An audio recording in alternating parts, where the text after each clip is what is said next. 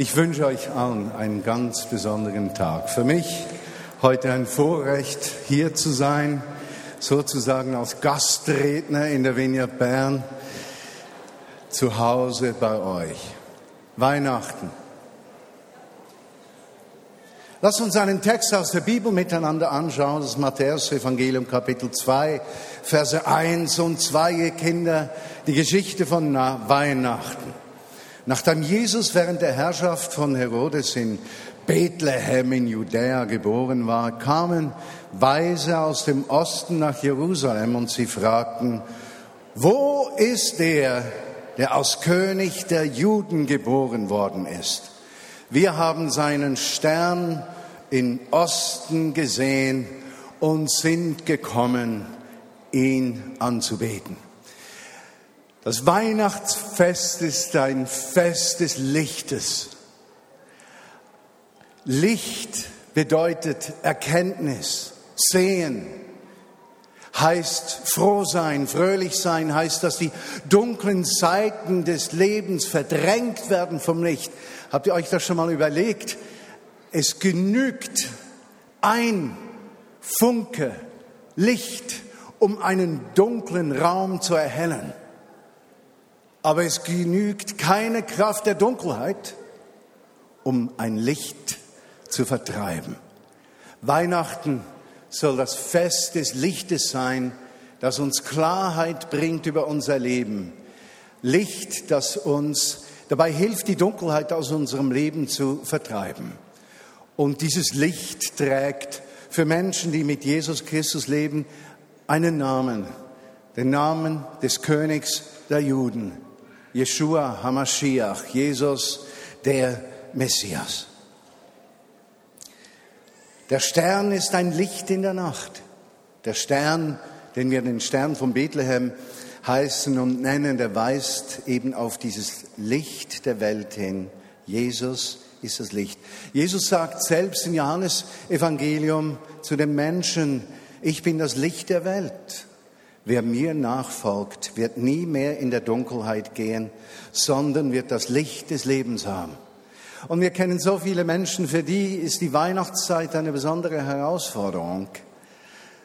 Dunkelheit des Lebens, Herausforderung, die Geschichten, die wir gehört haben am Anfang des Gottesdienstes, all diese scheinen zu bedeuten, dass Dunkelheit und alles, was schwierig ist, stärker ist als das Licht. Aber in dieser Dunkelheit des Herzens und des Lebens und der Familienumstände, des Berufes, des Verlustes des Arbeitsplatzes, inmitten finanzieller Probleme, andere Probleme, kommt heute dieses Licht an Weihnachten. Licht kommt zu dir durch Jesus Christus. Jesus sagte auch, ich bin das Brot des Lebens. Wer zu mir kommt, wird nie mehr hungern. Und wer an mich glaubt, den wird nie mehr dürsten. Diese Festzeit, da essen wir, wir feiern, wir genießen Familie. Aber eigentlich ist das Essen unseres Lebens diese Person Jesus, der unserem Leben Lebenssinn, Ausrichtung und Perspektive gibt. Bethlehem heißt die Stadt des Brotes. Jesus wurde dort geboren als Bild dafür, dass er das Brot des Lebens ist oder wie bei einer anderen Gelegenheit, wo er sagt, der Mensch lebt nicht vom Brot allein, sondern von jedem Wort, das aus dem Mund und Herzen Gottes ausgeht. Weihnachten ist das Fest, wo wir uns eigentlich für eine Nahrung öffnen, die unseren wahren Hunger und Durst stillt. Ist es nicht interessant, dass diese Menschen, die aus dem Osten diesem Licht folgten, sie werden als Magier bezeichnet, als Weise, als Ausländer, in der Geschichte der Kirche dann auch als Könige. Und man hat in der Geschichte der Kirche ab und zu Geschichten etwas angepasst. Lassen wir das aber weg. Es waren Ausländer. Ausländer erkennen zuerst, weil man es nicht von ihnen erwartet. Weihnachten ist für die, die wirklich Hunger haben, die Ungerechtigkeit erleben, eine besondere Zeit. Und du und ich, wir können zu solchen Weisen, Magiern, Ausländern, Königen werden auf der Suche nach dem Leben, so wie diese Männer es taten. Für mich ein interessanter Gedanke bei Weihnachten ist auch das jüdische Chanukka-Fest. Äh, Weihnachten ist ja das Fest der Freude, des Friedens. Man feiert den Geburtstag von Jesus. Der innere Sinn aber, meine Lieben, von Weihnachten ist die Feier, dass Jesus wiederkommt. Denn die Geburt von Jesus ohne seine Wiederkunft ist ein loses, ein leeres, religiöses Fest, das keine Bedeutung hat. Weihnachten heißt, Jesus kommt wieder. Jesus kommt bald. Aber zeitnah ist auch dieses Chanukka-Fest, das hat ganz andere Gründe, aber das jüdische Chanukka-Fest ist das Fest der Rettung vor den Feinden, damals den Griechen. Die wollten nämlich die Torah, das Wort Gottes, für die Juden abschaffen. Und das gelang ihnen nicht. Und für die Juden ist die Torah die Versinnbildlichung der Gegenwart Gottes. Und wenn die Torah abgeschafft werden soll, dann bedeutet das eigentlich, dass eben die Gegenwart Gottes für das jüdische Volk abgeschafft werden soll. Nun, das konnte nicht geschehen. Da war dann Öl im Tempel und dieses Öl ging nicht aus. Und da wird gefeiert, dass das Öl, die Gegenwart Gottes im Leben für die nie ausgehen wird, die auf ihn zählen.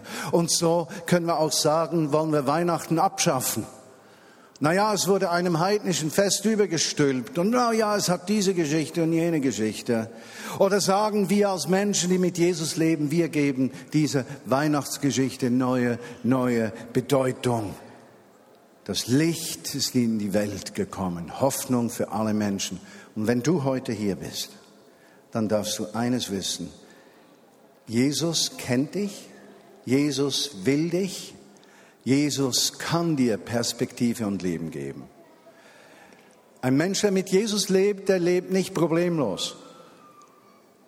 Der hat dieselben Probleme, aber er hat einen Trost und Beistand auf dem Weg seines Lebens. Und er hat Perspektive für die Zukunft. Diesem Stern folgten sie nach. Doch lass mich noch ein letztes Wort sagen zu Weihnachten. Wir haben ja diesen hier haben wir jetzt keinen Weihnachtsbaum, Weihnachtsblätter. Weihnachtsbäume sind ja in gewissen Kreisen umstritten, aber lassen wir das. Äh, also ein Weihnachtsbaum, ja.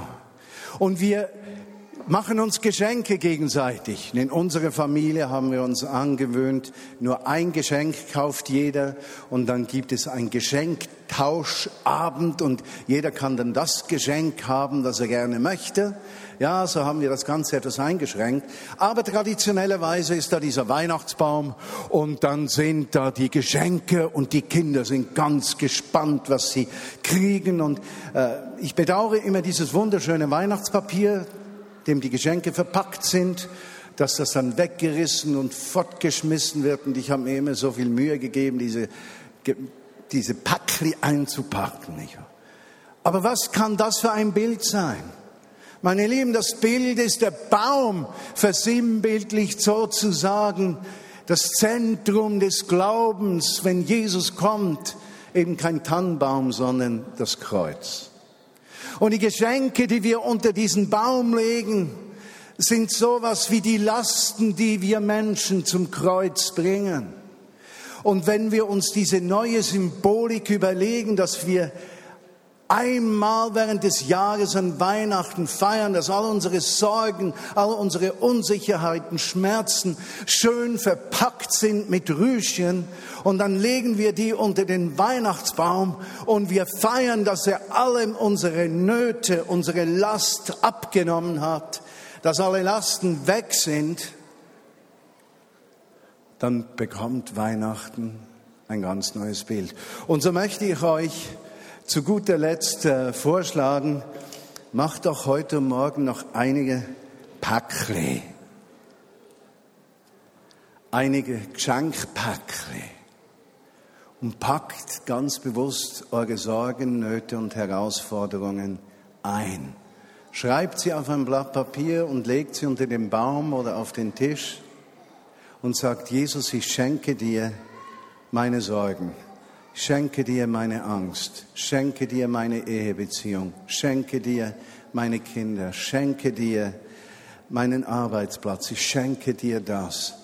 Und wenn ihr dann um diesen Tisch oder Baum herum sitzt, dann beginnt dir Jesus anzubeten, der am Kreuz eure Lasten auf sich nimmt.